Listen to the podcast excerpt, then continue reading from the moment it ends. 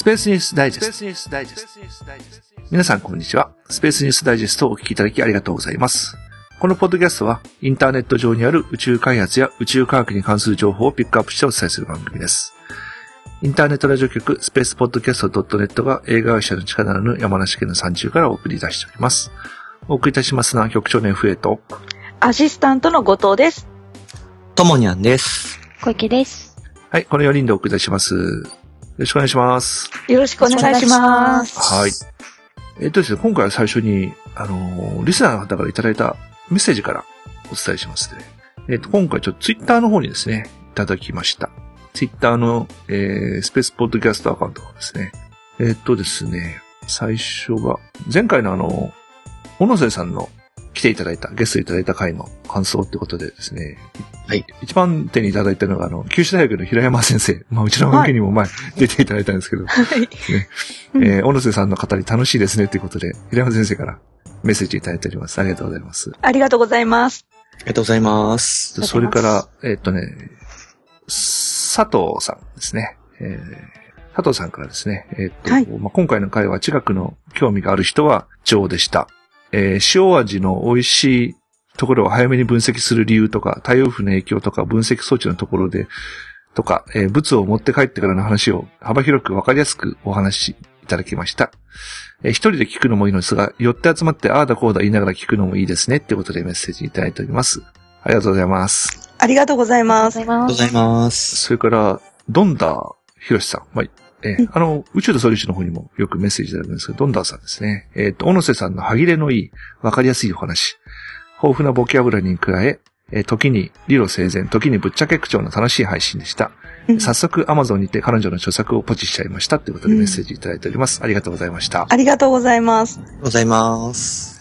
えっと、あの、ば番組の中では言わなかったんですけど、今回も配信にあの、えっと、アマゾンの、小野瀬さんの、はやぶさくんのボケ日誌の方、あの、おリンクを貼っておきましたんで、えーま、何人かクリックされてるようですね。えーはい。あの、そちらの方で、まあ、前回の配信のファイルの方にくっついてますので、えーまあ、小野瀬さんのお話に興味、えー持った方はですね、まあうん、ちょっと見ていただいて、まあ、えっと、フォックス版のはやぶさの映画の一応原案が、小野瀬さんのその本が一応原案ということで、はい。えー、まあ、フォックス版の中ではね、その小野瀬さん、プラス何名かが合体した、えー、実、実在しないキャラクター、水沢さんというキャラクター。うん。さんですね。水沢さんですね。うんえー、まあヒロ、ヒロインなのかな、彼女がね。うん。一応映画の中でですね。えーっと、えーいろんな人が合体して一人のキャラクターに、ほん、本当はいろんな人がいるんですけど、まあその人をこう、バラバラに出すとまた大変なんでしょうけど、一人のキャラクターにこう合体させた、えー、なんか象徴みたいな、映画の中のその象徴みたいな人キャラクターがいるんですけどね。うんえーっと、その、えー、モデルのうちの小野瀬さん一人でありますんでね。え竹内優子さんのー、。さっき、そうですね。あそうですね。はい。そういえば24日でしたっけ？夜、あの BS、ん ?BS で ?BS で、はやぶ、フォックス版のはやぶさがはい。やるんで。で、あの、又川先生と寺園さんが、はい。えニコ生でそれを見ながらこう、いろいろこう、話をするみたいな、なんか、やつがあるみたいなんで、ちょっと興味あるなと思ってですね。はやぶさの、なんか映画の3本の中では一番キャラを近づけた系の。そうですね。うん。完完コピ、一番こう、完コピを目指してるという。私も。私も好み的には、フォックス版が一番好きなんですけど。ああ、私もうんなんですよ。ねうん。えーまあちょっとそういうのを見てもらうのもね、打ち上げ前に、はい。ね、ハイブサ2の打ち上げ前に盛り上がるのもいいかなと思いますねなんかニ。コニコ動画の方でオーディオコメンタリーみたいなことをするみたいですね。うん、そうですね。あの、ニコニコ動画にそのものは流せないんで、うん。それを見てる二人が、こう、ね、なるほどコ。メントをこう、していくと、だから、皆さんだから自分のテレビで、見ながら、横にパソコンかタブレットとかで、あの、お二人のこの、こここのシーンはなんだかんだってこう多分話をするんでしょうけど、それをこう、同時に見てくれということらしいですからね。まあなかなかね、面白いんじゃないでしょうか。はいぶっちゃけ話とか出てくるのかな。うん。もうね、的川先生とかももう JAXA の人間じゃないですからね。ええうん。寺園さんも今、今、合図大、合図大の方ですからね。ええうんいろいろ当時は言えなかったこととか言えるのかもしれませんけどね。うんはい。えっと、それから、はやぶさ2の打ち上げの盛り上がりといえば、盛り上げることをご紹介した、毎日新聞、夕刊に、はい。えー、我がパーソナリティのお二人が、ともにゃんとあ小池さんが、なんと新聞の一面に、ともにゃんは写真を撮ってたんで写ってないんだけど、えーっと、小池さんと吉川先生が並んで、あ。うん。写ってる写真が一面に、はいド。カンと出ておりましたね。まさか応援機、は。はやぶさ2打ち上げ応援機、大量機ですよね。はい。えあれは驚きましたね、本当に。うんえ、来ましたね。なんか前日ね、あのニュースで、あの、なんか放射性物質も、を売ってて捕まった人がいてニュースになってて、ええでね、で、ともにゃんも、まあ、もちろんともにゃん持ってるのはちゃんと合法のやつですよ。でもともにゃんも持ってるから、みんな、ともにゃんが新聞載んなくてよかったね、とかいう話をしてたら、なんか翌日にす載ってしまったということで、なんかこいや、一日早かったら、ねえあの、面が違いましたからね。社会面もう、社ですよ。会面にね、科学とかじゃないですからね、本当に。ねえ。すごいですよね。みんうなんたくさん買って、私も買えなかったんで、後藤さんが入手されたんで、後藤さんはいにから分けてもらったんですけどね。うん。ありがとうございます。なんか、たくさん、何十、何部も買った方とかいらっしゃってね。どうですか、お二人？新聞一面で全国にいや 流れたお気持ちは。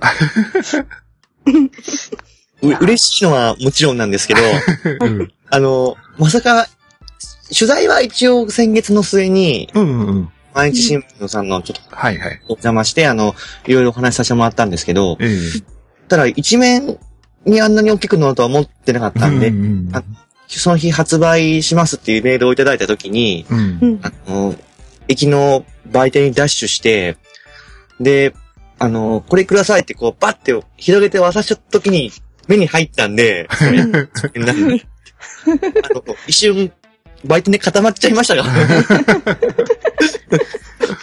いやーもう、キオスクのお姉ちゃんに自慢しとしてましたね。ああ、じゃあこれ、この、この一面の写真私だよ、みたいな。えーって？この先、何回ね、そうやって新聞を変えるか。ねえ。しかもね、あの、人に自慢できる話題でね。ねで本当に前日じゃなくてよかったです、本当に。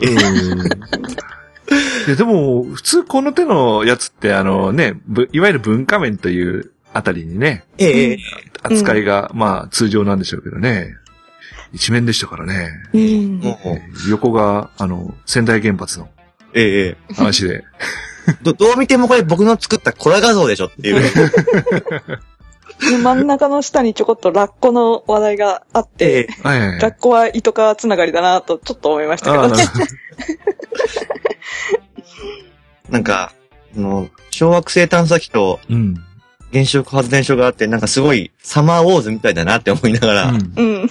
あそうですね。あの内容を言ってなかったですね。えーっと、内容は、えーっと、小池さんとともにゃんが、はやぶさ2を応援するのに、まあ、いわゆる大量機という、ね、はやぶさ2が書いた。まあ、あの、ともにゃんのサイトで、これはデータが落とせるんでしたっけ、うん。じゃあ、あの、はい、公開させてもらっています。あの、後で番組の配信のところにも、リンクをちょっと貼っときますんで、はい。えー、それでこう、応援しようということで、とりあえず、現物でかいのは一つ作って、これはう宇宙犬にね、はい。渡して、あの、相模原だからね、あの、種子島に出荷の時にも、職員の方が振られてましたよね。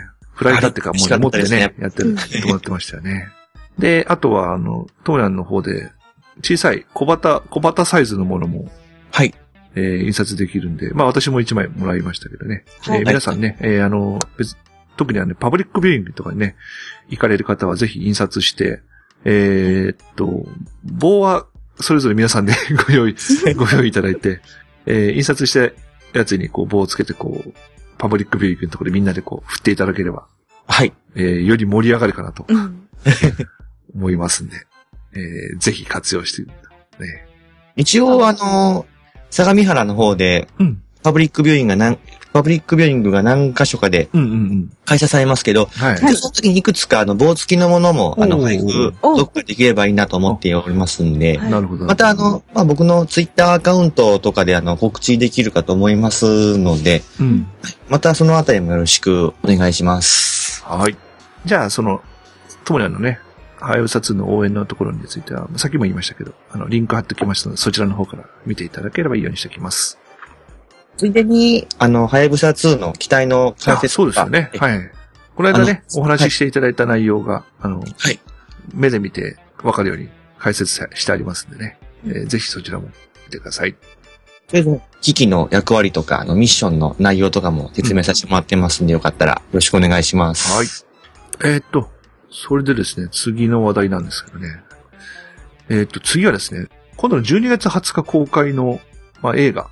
ね、これロシア映画になるんですけれども、えっと、ガガーリン、世界を変えた108分という映画が公開になります。はい。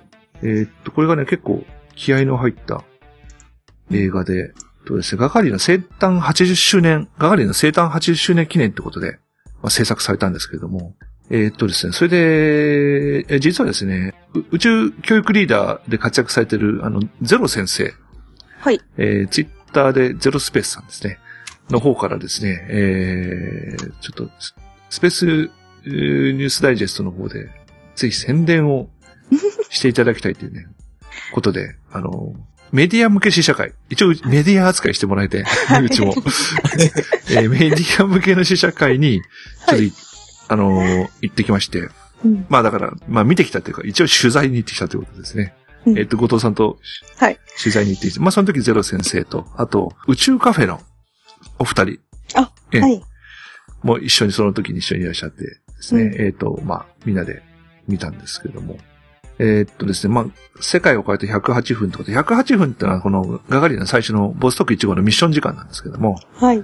えー、まあガガリンはこう打ち上げ、打ち上がって、軌道一周してすぐ降りてきたんで、うん。まあ、軌道一周90分プラスアルファで108分なんですけども、まあ、すごいよくできてましたね。うん。あの、結論から言うと、あの、この番組を、えー好んで聞いていただし、えあの、いただいているリスナーの方には、ぜひおすすめ、ぜひ行ってくださいって感じですね。見る、見るべきですね。そうですね。まあ、やっぱ見どころは、やっぱ二つで、まあもちろんこのガガリンってこの人に、あの、フォーカスしてる話なんでですね。まあ、んどんいう幼少期から、まあ、まあ、電気を知ってる方は、もう電気の通り、という電気の通りなんですけども、あの、これもあの、さっきのハヤブさんの話じゃないですけど、あの、リアル、リアル追求系なんでですね。うん。あのーガガリン、まあ、ガガリンのね、ご家族まではちょっと私もわからなかったんですけど、一緒に出てくる宇宙飛行士たち、ガガリン以外の他の宇宙飛行士たちもね、なんかね、似てるんですよ、みんな。うん。もうレオノフとか出てきた時なんか私吹き出しそうになっちゃいました。レオノフさんそっくりやんって感じで。うん。まあもちろんその、ガガリン役の方もね、よく似てらっしゃる方なんですけどもね。うん。うん。で、えっと、話は、ガガリンがその大気上から射程に向かってこうバスで移動するところからこう始まるんですけど、で、実際のその108分のミッション時間に合わせて、ストーリーはこうす進んでいくんですけど、まあその合間合間にその過去の訓練の時の話だとか、選抜される時の、ガガリンが選抜される時の話、選抜って宇宙飛行士のその、えー訓練部隊に、最初20名なんですけど、うんその20名の中に選ばれるところ、それから、えー訓練を進めていく中でいろんな、まあ当時は、はっきり言って、どんなことすればいいかわかんないから、うん。かなり、い今から考えれば安全管理上かなりやばそうな訓練とかも あるんですよね。うん。で、まあそういう訓練の中で、やっぱり身体的についていけなくてドロップアウトしていく同期たちとかの姿とか、いろいろ、まあね、みんな結局選ばれてて、じゃあ俺が一番乗りになりたいとみんな思うわけですよ。うん当然ですよね。うん。で、当時は、この時のソビエトのこのメンバーたちって、まあ結局パイロット上がりなんで、まあ大卒の人とかも少ないんですよね。はい。うん、いわゆるテストパイロットの人たち、気質の人たちなんで、まああの、例のあの、ライトスタッフの人たちに、アメリカのライトスタッフ、うん。うん。まあ見てて、映画のライトスタッフともかなり対比感があるんですよね。はい。うん。うん。まあ私はあと、私の方からは、やっぱりその打ち上げシーンとかの、C、CG なんですけども、うん。これがまた、ほぼ、完コピで、お あのーまあ、今、あのね、できればね、YouTube とかでね、ボストーク1号の打ち上げシーンとかを、うん。あのーあらかじめ見てから行ってもらった方が、うん。すげえ本物そっくりだってうん。思えると思います。うん。まあ、あえて言うと、もうちょっとブラストのその、エンジンのブラストの勢いがもうちょっとこう、ああった方がいいかなというのが、まあ、ね。えーちょっと、私的にはちょっと気になったところだったんですけど、まあ、それ、うんそれ、逆に言うとそれぐらいで、うん。あのーまあ、R7 ロケットの3段目が展開した姿勢制御だとか、あの辺がこう。吹いてるとこなんて、うんリアルじゃ見たことないんでですね。うん。うん。おおこんな感じなんだって感じですね。うん。なかなかね、その、機器類とかも。あと、あれ最初の、あのー、車店の周りでいろいろ作業してるとこなんか、あれは多分、あれはロケでしょうね。ああお。そらくね。うん。多分、あの本物の、あの今、ガガリン発射台と言われてる、あのー、ランチコンプレックスの一番はいはい。で撮ってると思うんですけど、あうん。多分最初のシーンは、最初の車店のシーンは多分ロケですね、あれねあ。。うん。うん。まあ、セセットじゃないと思いますね。うんなんか、うん。機体がぶら下がってるとこでね、うん。あれはセットであれ作る、まあまあ作る、つお金かけりゃ作れるんでしょうけど、うん。うん。やっぱりちょっとあの、セットで作ったものよりやっぱ実物感がうん。ありましたからね。はい。あ、後藤さんから見て感じた話はちょっと。かん、うん、そうですね。私から見て感じたのは、やっぱり、ライトスタッフとの、あの、対比っていうところは、すごい感じましたね。あのーこう、アメリカもソ連も、あのー当時のソ連ですよね。うんあのーこう、宇宙開発っていうのも、こ国を挙げて競争してってる中で、そのアメリカのライトスタッフの中でも、そのライバルソ連っていうのがすごくチラチラ見えてるわけなんですけど、こっち側のガガーリンの中でも、その、アメリカとは言わないけど、うん。敵国、敵国敵国、敵国、敵国って言ってるんですけど、うん。その、それをやっぱりすごく、あの、み、見て誰もがこう宇宙開発、ろその一番乗りを目指す開発っていうのに携わってるんですよね。で、アメリカのそのライトスタッフの作り方って、この選抜時代、選抜でこの人たちが選ばれましたからこうマスコミ公開して、うんうんうんパシャパシャパシャっていうところからこうずっとやってるわけじゃないですか。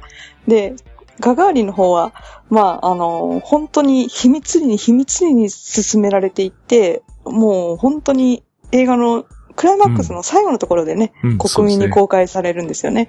あの、そしたら、その、公開された瞬間から国を挙げてみんながわーいって喜ぶんですけど、その、なんていうのかな、その、国民性の違いというか、うん。そういうのがすごい見えましたね。アメリカとかだったらそんな、今まで秘密でうん。やって、やりやがってみたいな、多分そういう発表したら、文句言う人そうが出てくるんでしょうけど、そういうのが一切ない、そういう世界観の中で、そういう社会の中でうん。暮らしてた人たちの、その、あのー、ガガーリンの宇宙、宇宙旅行というか、うんまあ、軌道、軌道への、その、一周したっていうことの喜びっていうのがもう素直にバーっともう発表されたら、わあ、行ったんだ、よかったねっていう感じで、知らなかったよってみんなが喜んでるっていう、そのうん雰囲気がですね、すごく対比的に感じましたね。そうですね。うん。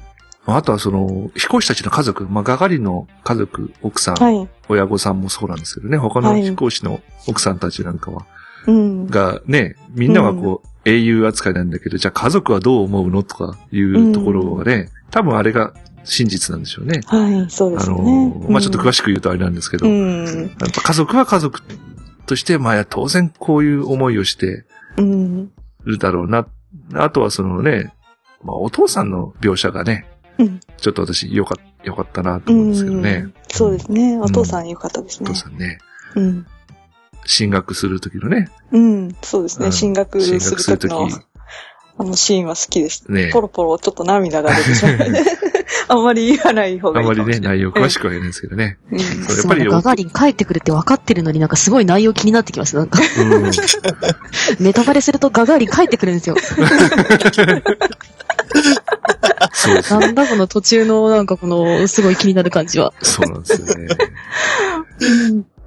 まあ、あと人間関係ね、その、さっきもちょっと出たけど、宇宙飛行士のたちの中で、誰が一番になるんだろうとかいうのが、やっぱこう、結局、まあ、ある飛行士が言うわけですよ。まあ、これ実際に言った記録があるから調べてもらえばわかるんですけど、うん。あのー結局、20人全員飛んだとしても、うん。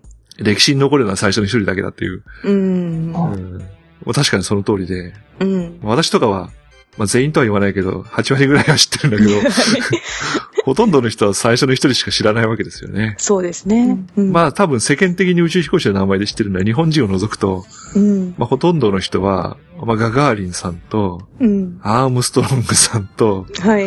まあもうちょっと知ってるバズ・オルドリンうん。ぐらいかなと。うん。日本人飛行士は別にしてですね。う。うんん。あ、ジムラベルとかもそうですね。あ、ラベルさんね、あの、うんアポロ13で。アポロ13ですね。あの、でもあの辺ぐらいでしょうね。そうなんですね。ううんん。あれもアポロ13映画がなければ多分、ああ、そうですね。うん。やっぱり最初に飛んだ人と最初に月に行った人しかやっぱり、うんあの、いわゆる歴史に名を残すっていうのはやっぱ、そのぐらいなんでね、うんぱ。飛行士たちも分かってて、そういう中で競って、競うんだけど、競うんだけどやっぱり、中で、中には、やっぱりあいつの方が俺よりいいんじゃないかなとかいう思うやつとかも出てきてるんですね。うんそうですね。うん。うんまあ、こうね、時間、その、それがこう、打ち上げのプロセスをずっと進めていく中で、途中途中にこの、過去を振り返るみたいな感じでこう出て、入ってるんで、うん。うんその、そういう過去のシーンやって、今度は軌道上の話がこれできて、まあ、史実通りだから言いますけど、あの、期間前に、機械線が分離しないとか、そう、最後に生還するのは知っててもこう、まあハラハラするような、史史実通り、シー史ズ実通り、えートラブルが起きるんですね。うん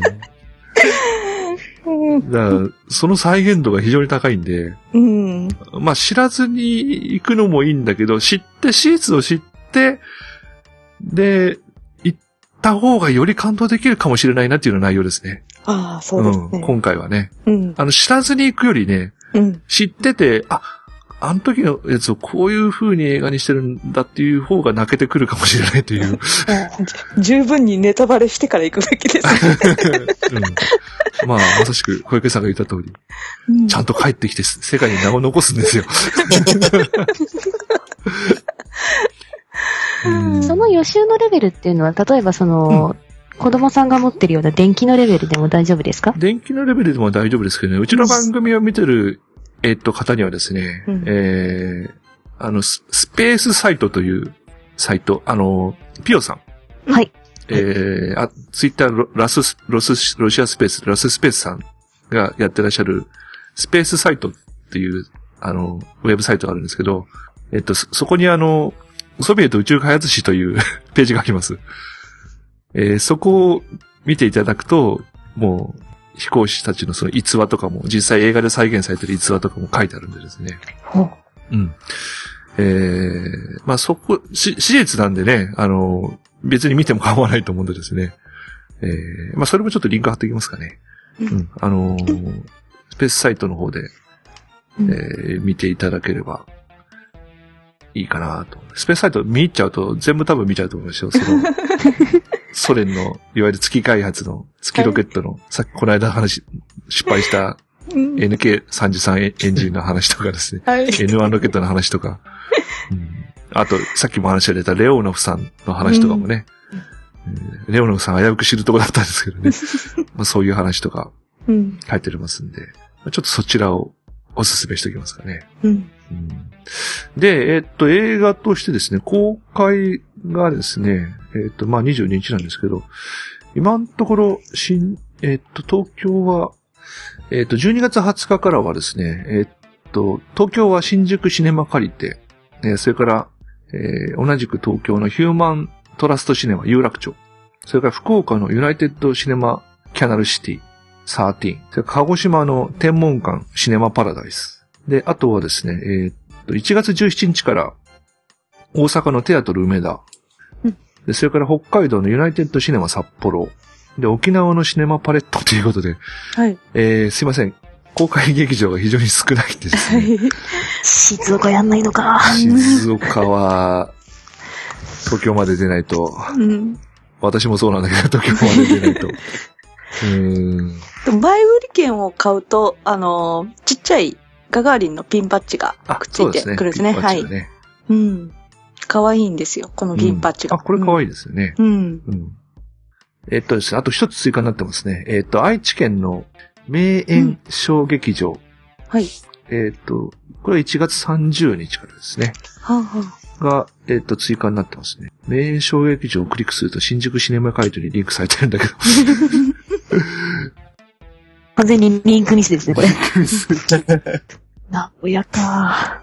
えっと、名古屋、名園小劇場は名古屋ですね。えーっ。と、名古屋市東区、東桜うん。まあ、あの、はっきり言って、ど、どこもしミニシアターなんですけどね。あ小池さんとしては名古屋と東京とどっちが近いか。いやー、交通の便考えたら東京ですね、これ。ああそうですか。そうだようね。ん。あんま変わんない。イメージ、イメージ、結局新幹線にポンって乗っちまえば、どっちも変わんないっすね。あんまり変わんないですね。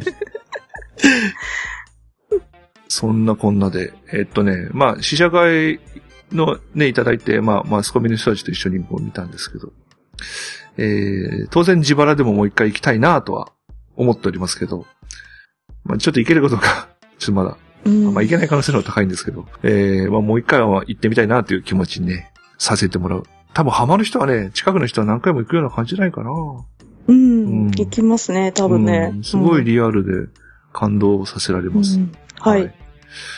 はい。じゃあそういうところで、打ち上げ結果からいきますか。はい。えーっと、今回は、えーっと、二つですね。で、まず最初は、まあ、前回、あの、収録日にギリギリちょ、ちょっとだけ紹介したんですけど、えーっと、ドニューエプルロケットの打ち上げですね。はい。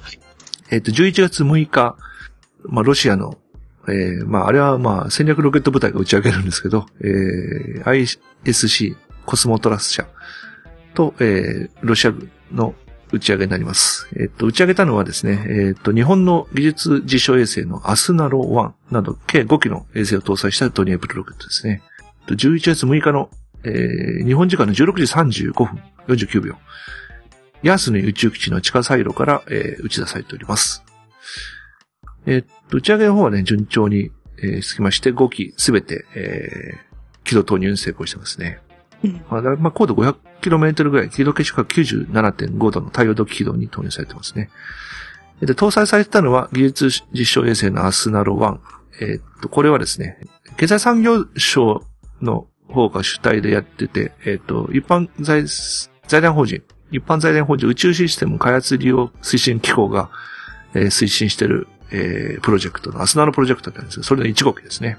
うんえっと、Advanced Satellite with the New System、えー Architecture for Observation の略ということで、新し、直訳すると新しいシステム構成を持つ地球観測のための先進的な人工衛星ということで、えーまあ、低コストで、小型で、えー短期に、単納期でやりましょうという取り組みですね。で、それで国の、えーし主導で開発が進んでいる。まあ、だから JAXA じゃなくてですね、これ経済産業省の方が、文部科学省じゃなくて経済産業省の方が主体でやってる衛星ですね。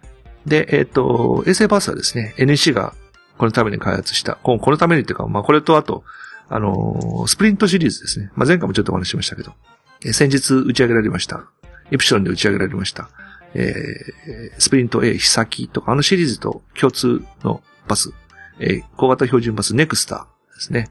うんで、今回はですね、300キロ級のやつなんで、ネクスター 300L というモデルのバスを、えー使用しております。まあ最近ね、あの、衛星バスという言葉をよく聞くんでね。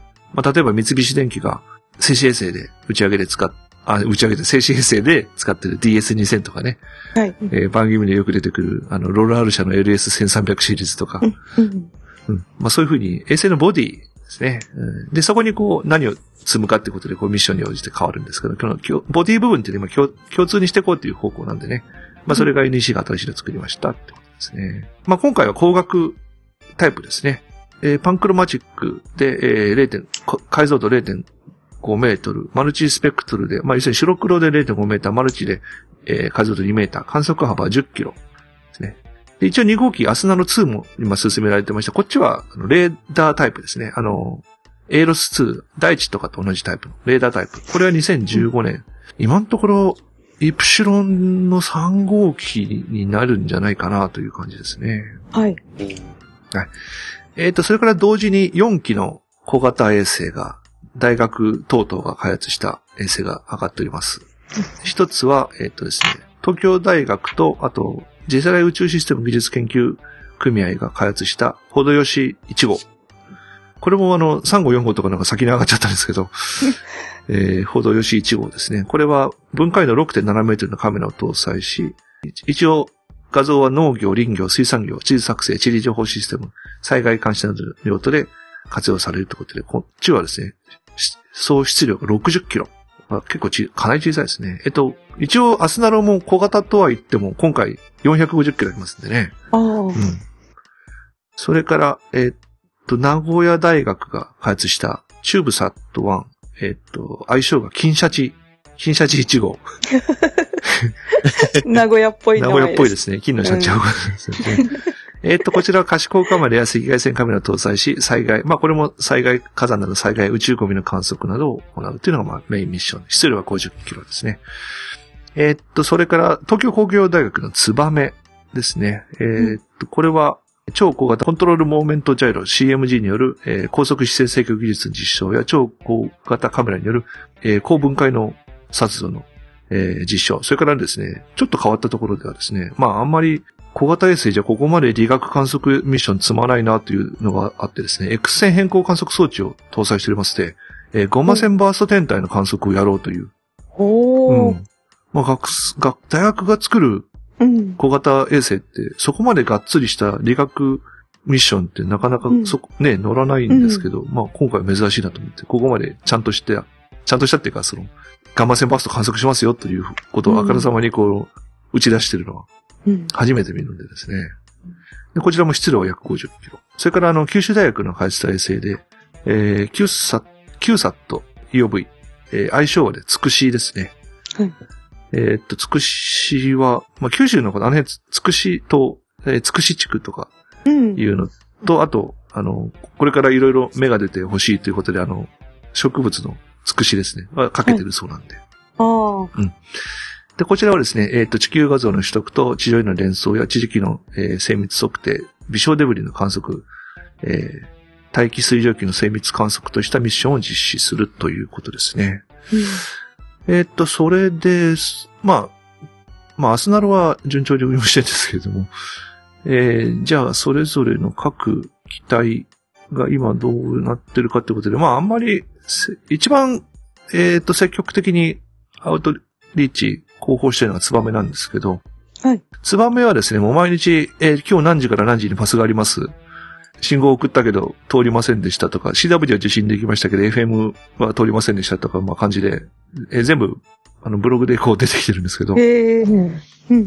今のところ、とりあえず、受信はできて、通信はできてるんですけど、まだ全てのダウンリンクがきちんと取れていないのかなといううん。感じですね。うん。えーっと、チューブサットは、えーっとですね、一応ビーコンを受信して、えー、ビーコンのデコードはできてますね。はい。で、アップリンクがうまくいってるかどうかっていうのはちょっとまだ公表されてない。できたと出てないんで、まあ多分今やってるところだと思いますね。うん。はい。えーっと、それから、えーっと、つくしに関しては、これもあの、旧大なんで、平山先生がね、えーはい学生たちと一緒にはいはい。運用しております。平山先生に今日どうですかって、えー聞いたらですね、えーっと、はい16日の時点が最新なんですけど、まあ、えー今のところ順調に運用していますということで、あえーまあいろいろ大変だとは思うんですけあ。ど、はい。えーとりあえず大きなトラブルはないってことなんだと思うんですけど、うん。あの、こちらはじ比較的順調のようですね。あの、全然取れないとかそういうことはない。うん。ね。えっと、ほどよし1号の方も、えっと、ダウン、こっちはですね、えー、一部もうデータが取れてますね。ダウンリンクの一部で。分離直後の太陽電池が発電した電流の履歴とかがこう、サイトにアップされてるんで、はい。うん。あの、電圧がこう変動するんで、回転レートがわかるとか、70秒ごとに発電値が変わるんで、70秒で1回回転してんじゃないかとか、そういうのがわかりますとかいう。んはいはい。えー分離後のバッテリー電圧重放電回数の履歴とかですね、そういうデータがこうす、ブブログにこう公開されてるんで、まあ、とりあえずこんなデータが、テレメがちゃんと取れてるってことですよね。ダウンリンクしっかり取れてますってことですね。はい。いや今回、すごいですね。なんかあのーロケット自体のそのミッションパッチを今見てるんですけど、いやー、あの、メインのペイロードが全部そのよその国のってのはやっぱりあるんですか？えーっとね、その国って、あの、ロシアが入ってないってこと？そうですね、今回のう例えばロケットロシアのですよね。うん、はい。でも、ペイロード、あの、乗せてる衛星は全部日本の衛うん星うんうん。じゃないですか。はいはい。なんかその、いや、あるんじゃないかな。ロシアの大学が入ってない。例えば、前回なんか31機も打ち上げてんだけど、うん。それなんかもう何カ国入ってるかわかんないぐらい、うん。うん、もう何十カ国、30何機が入って、20カ国近い、まあ、大学は全部違うんだけど、国もすごいいっぱい、めちゃめちゃたくさんあったのとかあるんで、うん。まあ、逆にあの、今回みたいにいくつも上がってんだけど、全部日本とかいうのは逆に初めてかもしれない。あーうんだ今回のミッションパッチは下に桜は咲いてるわ。そうですね。どう見ても旭日記だよね。すすごいです。これ多分、向こうびの、うん、ICBM。あ向こうの人がこれ作ったんですかね？向こうの人が作ったんだろうね。向こうの人が思う日本のイメージで、多分作られてると思う。日本人は多分これは作らないと思うよ。かっこいいの作ったろみたいな。そうそうそうそうそう。うんもう、すごいですよね。うんソ連の ICBM とうん、実機が一緒に出る日が来るとは。そうだよね。はい、あの、気になる方はちょっとね、ググっていただければ 出てきますんで。はい。すごく不思議な。不思議ですよね。ドニエプルミッションパッチで5番目ぐらい出てきます。そうですね。はい。えーっと、まあ今も、ともになんか言った通り、まあうちの番組では何回も話してるんですけどね、あの、ミサイル転用のやつなんで、うん。これもあの、あの、例えばミサイル転用でも、あの、デルタとかアトラスも昔はミサイルそのもの、今はもう全然こう発達して、ミサイルとは別物になってますけど、まあ例えばアトラスロケットとかいうのは昔のアトラスミサイルと昔は全く同じだったんだけど、うん。あの、その辺はあの、一応ロケットとして打ち上げる場合は、その、普通の、いわゆる僕らがイメージしてるロケットの射程の設備を打ち上げるんで、うん。軍の発射基地とはちょっと全然違うイメージなんだけど、ドニエプルは、ミサイルサイロそのまんま使うんで、地下から、地下から飛び上がってきますよ。はい。まず、まずあの、蓋がバーンと開いて、うんそれで、これね、またね、コールドランチってちょっと変わった打ち上げなんですよ。あの、まず、ガスで、うん。なんですか、お風呂の、お風呂の線みたいなやつがロケットの下にくっついてて、うんで、。その下でこう、高圧のガスを発生させて、ガスでボーンとロケットを空中にポーンと抜けて、うん。で、その、ゴムでできた線は、ロケットのブラストで、あの、変なとこ飛んでいくとまずいんで、そのゴムの線の横に、直角にロケットがついてるんですよ、固体ロケットが。うん。で、ドニエプルのメインエンジンが点火する直前に、空中でその、黒いその、底についてる、その、ご黒い、でかい、あの、い円、円盤状の板状の物体が、横のサイドスラスターがボンとついて、それが横に吹っ飛ぶんですよ。ガーンって。はい。で、その次の瞬間にメインエンジンがドンとついて、空中からこう飛んでいくんですけど、全く点火しないまま放り投げて、空中で点火するんですか？そうそうそうそうそう。うんコールドランチっていう方法なんですよね。うん。あの、要するに、ホットランチっていう、サイロの中で点火すると、まあ、はっきり言ってそのサイロも使えなくなっちゃうんですよ。うん。再装填はもう工事して、作り直さないと再装填できないんですけど、そういう方向、方式を使うと再装填すぐできるんですよ。うん。うん。まあそういう意味もあって、コールドランチがソビエト使われたんですけど、で、その射程の横にその横に吹っ飛んだ黒いやつがゴロゴロと転がってるんですよね。片付けてんですか？片付けてないんです。片付けて。そう。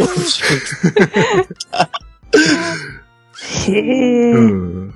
ワイルでね、で、このヤスヌイのサイトをね、前平山先生とも一緒にやったんですけど、あの、どれがね、このドニエプルの打ち上げに使ってる射程だろうと思って、あの、宇宙クラス3、4人で探したんですよ。衛星写真見ながら。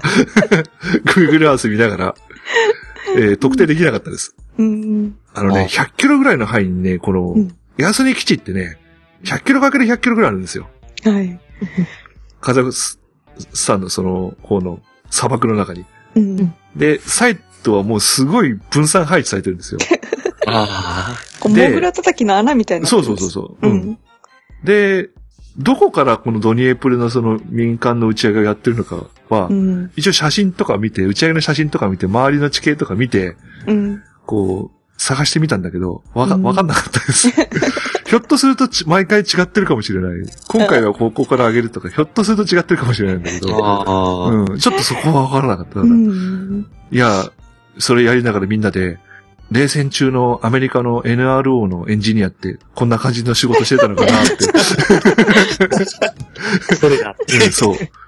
ここに、ここにサイトがある、ここにサイトがあるって、いうことをやってたのかなって、なんかちょっと冷戦時代の、あの、衛星画像分析官の気持ちになった。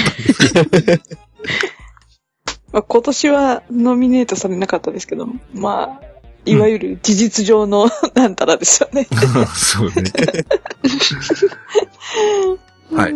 で、えっとですね、まあ、ウクライナと関係あるんで、この、えっと、R、R36 っていう、まあ、ミサイル、ドニエプルロケットなんですけど、これ、あの、ウウクライナ製のエンジンとかなんで、うんロシア、この R36 の配備を続けられるか、運用が続けられるかどうか、今ちょっと疑問とかいうニュースが出てたんで、ああ、うん、だからドニエプルも、だから予備の部品とかが入手できなくなっちゃうと、運用が終わっちゃう可能性があるんですね。う。うんん。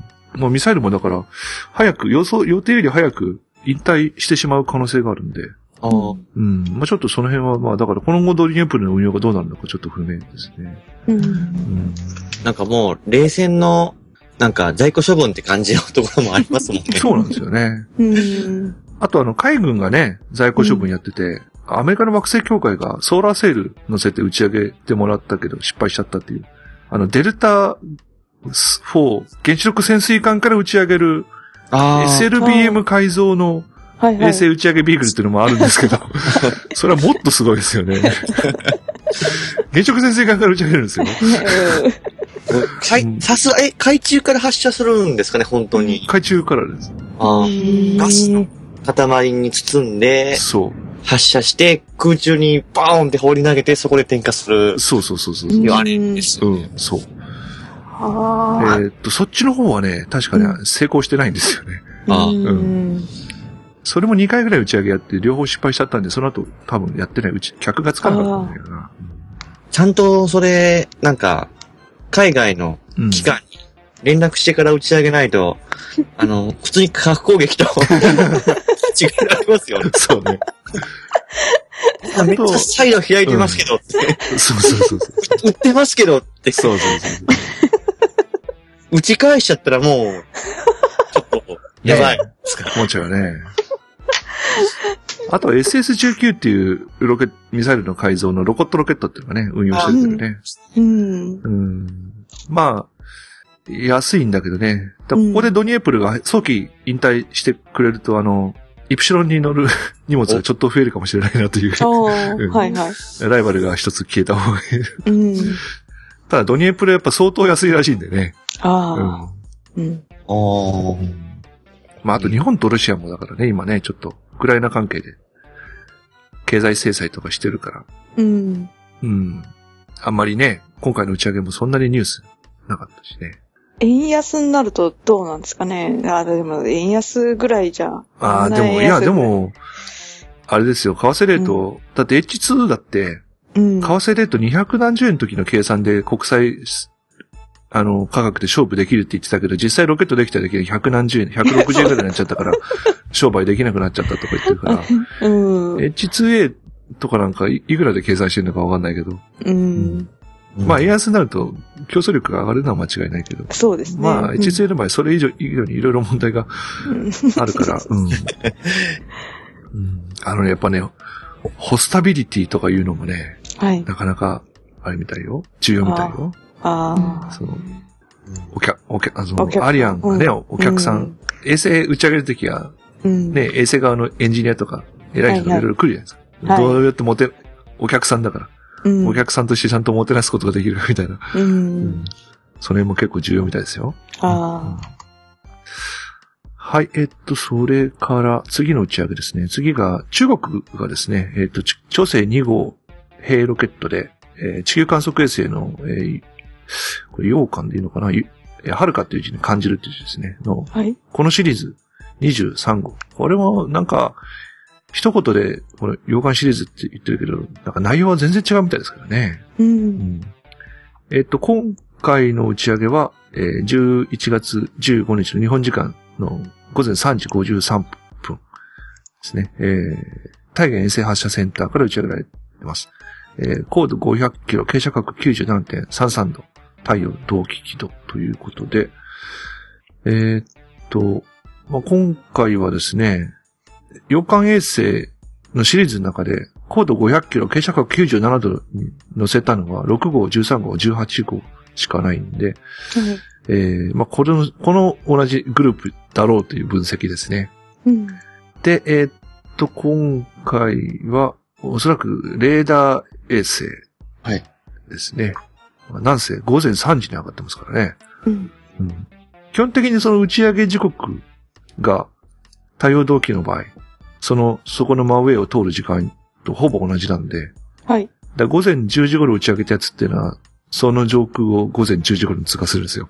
はい。うんあその上空にも巡ってきた時にね。あ。はい。朝方なんで昼間じゃないんで、うんえー少なくとも、あの、可視光ではないのは間違いないですよね。ああ、うんなるほどね。まあ、まあ、よ予測しかできないですけどね。まあ、これが完全に公開されるのはいつになるかわからないんで。うん。はい。まあ、中国も順調にこう、いろんなセンサーだ、通信衛星とかを上げてますよね。うん。はい。えっ、と、それから宇宙開発関係で、今回やっぱり、はい。えー、目玉は、はい。目玉はちょっと後回しにするか。えー、とりあえず、目玉じゃないやつから。いきますね。えーっとですね、えーっと、12月にテスト機が打ち上げられるオリオン宇宙船。オリオン。はい英語発音だとオライオン。はい。ね、これがあの、ついに射点にはい。持ち込まれまして、うん結合作業が行われてますということですね。えー12月4日の打ち上げ予定。はい。えーっと、テスト飛行 EF EFT1、エクスプロレーションフライトテスト1、えー高度5800キロという、まあすごい高いところまで、こう、ポーンと打ち上げて、そのまま、ポーンと落っことして、秒速9キロで、はい。えー再建、再突入して、えー再突入のテストですね。うん。で、これが終わると次は、えーっと、無人でですね、えーは月探査ミッション EM1 を行って、まあ、それが OK になると、友人とはい。いう流れになるそうですね。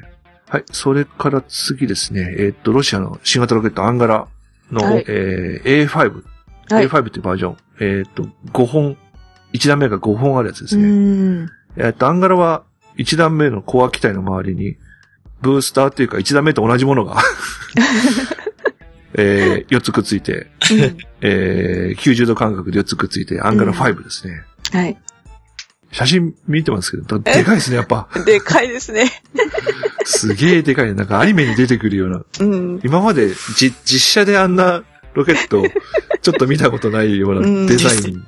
うんうん。あのアニメで出てきそうな、ええええーデザインでね。え かっこいいですよね。うん列車に乗って運ばれていきそうました。なんですよね。そのでかいのが、だからあの、あのサイズのものが列車に乗って運ばれてると、あの、昔のあの N1、ソ連の月ロケット、うん。幻の月ロケットの N N1 が運ばれていくシーンをちょっと彷彿してしまいましたけど、まあ、あんなに巨大じゃないんだけど、うん。うん。あとは、エネルギア。うん。うんイメージ的にはエネルギアの方が近いかな。うん。あのサイズのロケットがまた出てくるっていうのはなんかこう、ただね、エネルギアほどパワーはないですけどね。ああ、う。うんエンジンもだって、あの、そのコア機、その一段機体の下についてるのは、RD191 ってやつで、はい。えっ、と、ゼニットロケットの下についてる RD170。これが、えっと、燃焼室4個バージョン。うん。で、アトラス5の下には、これの半分の真っ二つ、半分にした RD180。はい、はい。燃焼室2個バージョン。で、はいこれのさらに半分にして、燃焼室1個にしたああ。バージョンの RD191 が乗ってるんですよ。うんあの、例のあの、韓国のナロのうんうんああ、はい。あの、あれの一段、まあ、正直言って、だから、あれの一段目と同じものが5個束ねられてると思ってもらえば、まうんあ、あながち間違いではないという。あれよりもうちょっと太いかな。うんうん、だからね、エンジンはね、一個ずつついてるエンジンはね、そんなにパワーのあるものじゃないんですよ。うん。だそれをこう、取り外し式にして、例えばだからね、RD170 だと、それつけちゃうと、もう、そその兄弟のパワーで上がっていくわけですよね。うん。だからちょっと軽いもの上げてねっていう時も能力余っちゃうんで。うん。でそれはアンガラはその、そのくっつけてる本体の数を、小脇体だけとか、アンガラ1、アンガラ2ってこうあるんで、えー、アンガラ3とか、その、何個組み合わせるかで能力をうんフレキシブルに変えようという発想なんで、う。うんん。そんなにめちゃめちゃね、強力なロケットでもないんですよね。うん。まあただプロトン級なんで、はい。このアンガラ5はですね、うん。えーっと、ブリーズ M を使えば、使うと、静止トランスファー起動には、えー、まあ、5.4キロ。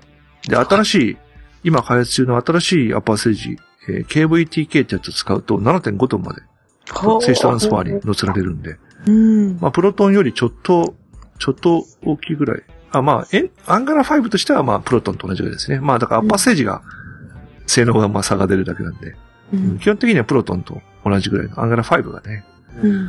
ただ、サイトを見ると、アンガラは5よりもっとたくさんついてるバージョンもあったんだけど、高層のやつで出てうんるやつ。そうそうそう、高速のやつでね。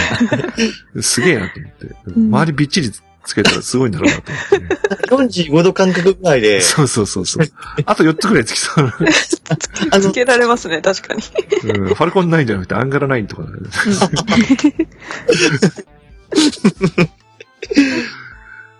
はい。で、これもね、えー12月の打ち上げ予定で、えーしこれもね、全くさら、ゼロからの新型ロケットなんでね、うん。えー楽しみですね。うん。えっ、と、それからね、ISS にね、えっ、と、この間のドラゴン宇宙船で、あの、3D プリンターが持ち込まれまして、はい。うん。あの、テストが始まったようですね。うん。1回目は失敗したみたいですよ。うん。やっぱあの、こう、溶けた樹脂をこうのの乗っけていくわけじゃないですか。ああ、はい。だけどはいはい、いあまり関係ないようでも、やっぱり重力で。こう積み重ねていくんで。ちょっと1回目は失敗したみたいなんで。ちょっと工夫してるみたいですよ。うん。でもなんかうまくいきそうみたいな。あ、そうなんだ。だから今持って上がったのは、まあ宇宙用にその筐体とか作ってるけど、その、実際こう溶かして作る部分は全く未製品らしいんで、う。うんん。まあちょっとうまくいくのかテストしてますみたいな感じで、なんかはいうまくいきそうな感じですという風にサイトには載ってましたね。うん。そうすると、なんかこう、あのー道具が足りなくなっても歯ブラシでとか なくなるかもしれない。そうですね。うん。だから、将来的にはね、あのー例えば、火星行くとかね、そういうので、はえーまあ材料積んでって、設計図、データ乗っけとけば、うん。予備部品とかをね、うん。形にするとあの、がさばるけど、うん。あの、材料だと粉か液体、粉とかに、粉末とか液体にした状態だと、うん。あの、効率が、スペース効率が良くなるんでね。うん。で必要な時に 3D プリンターでこう、作って、そうですね。ね必要な必要な部部品をね作ればいいですよね。作るうん。まあ、そう、し遠い将来的にはね、そういうのもありなのかなと思ってね。うん。あの、タンパク質とかをね、あの、プリントして、あステーキをプリントするとかいう技術も研究してるみたいですよ。そうですね。おー。あの、あのあれですよ。スタートレックのエンタープライズ号の中で、うん。船長が、あの、ディプリケーターに向かって T、R グレイとか言ったら、茶碗からこう、まず、3D プリントして。iPS 細胞を使ってやるみたいですね、その、タンパク質の。あいろいろやってますね。あの、うん。いろいろやってるんですよ。本当の、うん別に iPS じゃなくて、その、臓器を作るのに、やっぱり、細胞を培養して、例えば肝臓とかそういう臓器を作るのって非常に難しいんで、はい。肝細胞をプリントして、肝臓の形にこの組織としてプリントするとかあいう技術も今研究されてるんで、うんそれは地上の医医療の話なんですけど、はい、はい。まあ、それに似たような感じで、このし霜降りだとか赤みが多いやつとか、こう、あの、お好み通りに。お好み通りに作りますとか、すごい。いうのがね、うん。ええまあ、あと、早ければ10年ぐらいでできる、できるかもしれないですよね。うん。もう宇宙生活の居住性が上がることは重要ですよね、やっぱりね。そうですね。ううんん。はい。ね宇宙だけじゃなくて他にもね、極限環境のとこでね、うん。ええなかなか補給がないとまあ、探査機とか積んで、例えば、あの、サンプルを採取するようなタイプのうんうん。探査機とかで、まあなんか、その、掘削の着陸した土地に合わせて、その、あ採あ。取ドリルをあ生成し歯のて、歯の形ーをね。例えば、岩を切りたいときはそれに適したドリルにしたりとかう、ん。うん砂を採取したいときは、こう、スコップ状にこう、こうモデリ、モデリングしたやつをこうんう、プリントしたりとかして、うんはい。なんか、そういうミッションも可能になるかもしれないですよね。ああ。そうですね。うん。ね楽しみですよね。あの、うん携帯電話ととかのね、進歩って、はっきり言って全然予測されてなかったじゃないですか。はい。ええだからね、この 3D プリンターとかいうのも、だから、ね、もうちょっと前の人たちってそんなに想像ついてなかった技術だと思うんでね。うん。うん、僕ら子供の頃の、えー未来予想図って、うん。あの、車は宙を飛んでたけど、携帯電話はなかったからね。なかったですね。うん。でもこう、電子レンジのようなところからごご飯が出てくるのはよくありましたけどね。そうねうんあ、あ宇宙戦艦ヤマトとかでも出てくるしね。うんはい、そんなところでね。えっ、と、はいそれからちょっと、あの、この間、えー事故を起こしました、オービタルサイエンシズの、はい。はいえー話で、えーアンタレスロケットのエンジン、次どうするかって話の中で、噂が出て、うん。エネルゴマッシュの RD193 ではないかと。おー。いう。で、これ、あの、あれです。さっき出た、アンガラ5のそうですね。はい。191の、うん。ちょっと同じシリーズのちょっと回収バージョン。はい。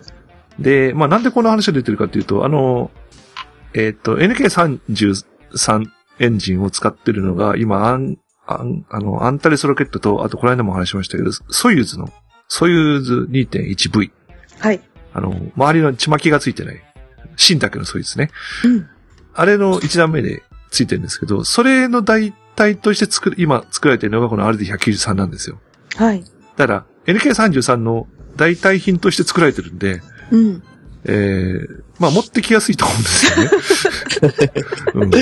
まあ言われてみれば確かにその通りなんですそう そうですね。うん。だけど噂なんだけど、でも本当にまたロシア製使うのっていうのが、うんちょっと気になるところで。うん。え、ああ。またロシ、今だからね、ロシア製使うなとかいうような話が出てるうんこのご時世の中で、はい。